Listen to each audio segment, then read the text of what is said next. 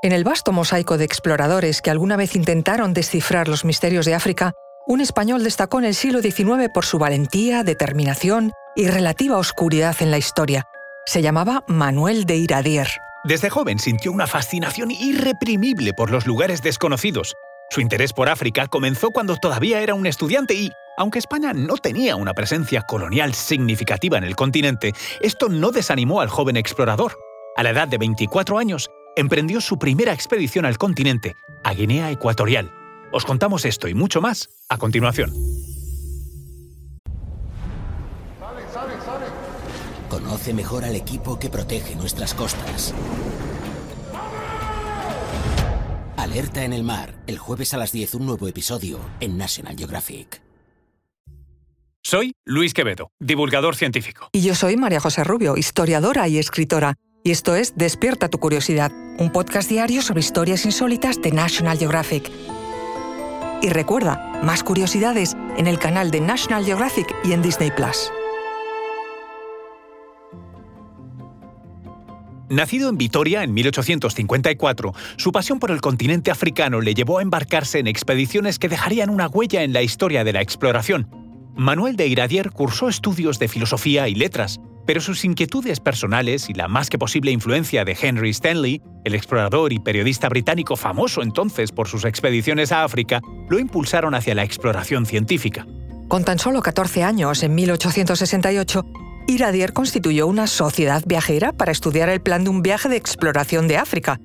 En 1871 la sociedad adoptó el nombre de la Exploradora y empezó a trazar un plan real para atravesar África, desde Ciudad del Cabo hasta el Mediterráneo. Sin embargo, tuvo que descartar el plan solo tres años más tarde. Primero, por ambicioso, y segundo, por el estallido de la Tercera Guerra Carlista en las provincias vascas donde él habitaba. Pese a los inconvenientes, no pudo reprimir su entusiasmo por la exploración.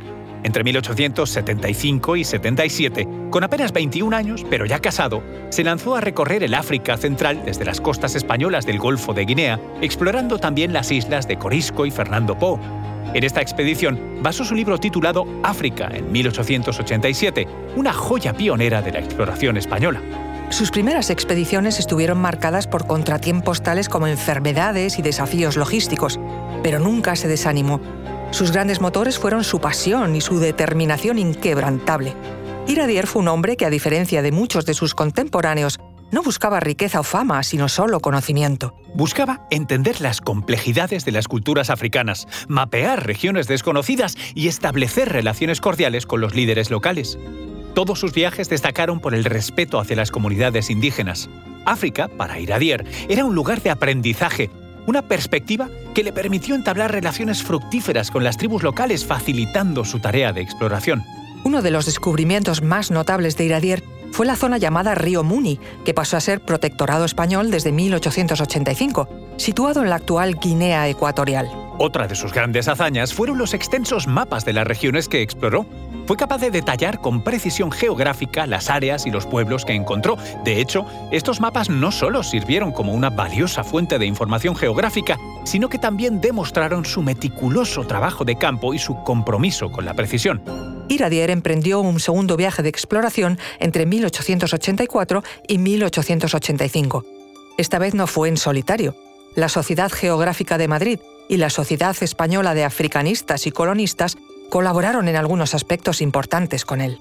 Pese a todas sus aventuras, contribuciones significativas y grandes logros, Iradier nunca disfrutó del completo apoyo estatal. España, en aquel entonces, estaba más centrada en sus problemas internos y en la posible pérdida de sus otros territorios coloniales en América que en el continente africano. La escasez de fondos y de apoyo institucional le llevó a financiar las expediciones por su cuenta. También tuvo que enfrentar enfermedades tropicales, climas inhóspitos y la incomprensión de muchos de sus contemporáneos. En sus dos viajes de exploración al África ecuatorial, logró realizar una importante compilación geográfica, biológica, etnológica y lingüística y, gracias a él, se pudieron sentar las bases de la gestación política de la colonia de Guinea Española desde 1926. Manuel de Iradier fue también un gran inventor.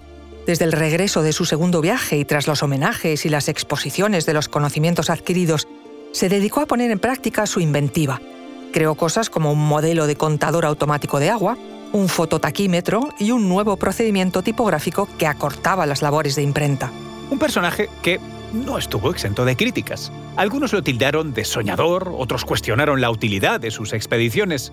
Sin embargo, con el paso del tiempo se le reconoce no solo como un gran geógrafo y cartógrafo, sino también como un defensor de las culturas africanas. Sus escritos y registros detallan tanto el paisaje físico de África como sus ricas tradiciones, lenguas y formas de vida. Manuel de Iradier falleció en 1911 en Balsaín, en Segovia.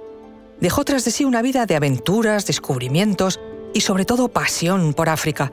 Su historia es un recordatorio de que en la verdadera exploración no se trata de conquistar, sino de comprender. Gracias a él aprendimos que los verdaderos héroes son aquellos que trabajan en silencio, lejos del brillo de la fama, pero con un corazón lleno de pasión.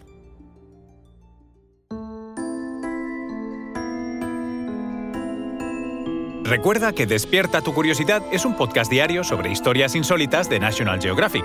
Disfruta de más curiosidades en el canal de National Geographic y en Disney Plus. Ah, y no olvides suscribirte al podcast si has disfrutado con nuestras historias.